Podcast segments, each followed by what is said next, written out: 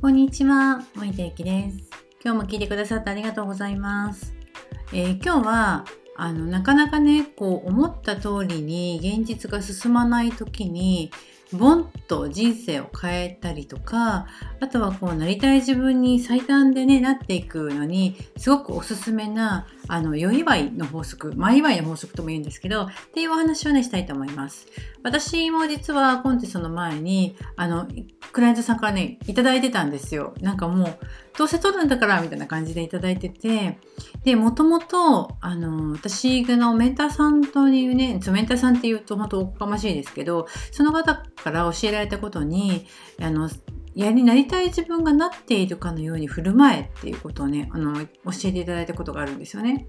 であのその酔い祝いの法則っていうのも実はそのその1個というかその1つのパーツなんですけど起きたこととしてもうすでに現実に起きたこととして設定をしてしまうんです。そうすると何が起こるかというとその起きた現実の世界に自分がポンと一瞬行けるんですよね。で私もその時やったのは私はなんかねケアとか乗っけてもらったことが今まで人生ないので生まれて初めてそういうの乗せていただいてなんかグランプリ取りましたっていうようなシーンをなんかぼーっと考えてたりとかでそれでなんか一人でお祝いしてるシーンを考えてたりとかしてましたであのポイントはえっとね、こうなりたいっていうのではないです。こうなりたいじゃなくて、こうなりましたっていう形で、しかも書き出してみることをすごくお勧めします。あの、こうなりたいってなると、あの、現実には慣れてないってことが潜在意識に入っちゃうので、そうじゃなくって、なんかもうこうなっちゃいました私みたいな感じで書き出していってください。で、さらに、ここからがまたポイントなんですけど、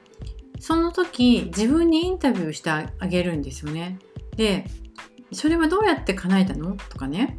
なんかどんな行動したの？みたいな感じで自分に聞いてあげてください。でそれをまた書き出してみます。で今どんな気分？とかね。ここまでどんな気持ちで過ごしてきましたか？みたいななんかもうヒーローインタビューのノリなんですけどそんな感じで自分でインタビューをしてみてでそれをまた書き出していく。でそうするとなんかすでに叶ったんだなっていうことをあの脳が認識してくれてでなんとなくこう私たちの脳ってこう自分に必要なものをこうピックアップするようにできているのでその道に必要なものが自然と目に入ってくるようになります。でもっとあの言うとその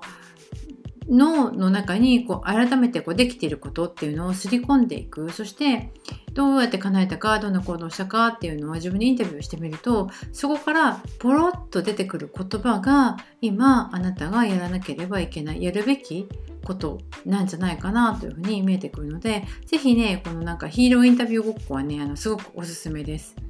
で、確かに、あの、しんどい、まあ、いつもいつも同じ流れで進まないしいつもいつもうまくいくわけではないからこそあの煮詰まった時とか不安な時ってすごく不安だと思うんですよ私もそうだしなんかうまくいくかいかないか分かんないことやってる時ってなんか先が見えないから不安なのでこの間テレビでやってたのですごく納得したのが人はこの結果が見えないことをやってる時にすごくストレスを感じるっていうんですよね。で確かにそうだなって私も思っていて例えば、えーと、この授業学校とか行ったらこの授業はあと15分で終わるって分かっていれば15分頑張ろうとか定時まであと何で OL とかだと定時まであと1時間よし今日も頑張るかみたいな感じでいけるんだけどこの作業が15分で終わるのか1年かかるのか分かんないくてやってる時ってすごくストレスだと思うんです。なのでなおさらそのそれを完了させて欲しい未来を手に入れた自分をもう前もってお祝いしてあげちゃう。っていうことでなんか不安とかっていうのが消えていくのとやるべきことっていうのも見えてくるのでなんかねちょっと煮詰まった時には前祝いの法則とかねあの良祝いの法則ってすごく使えるなと思いました。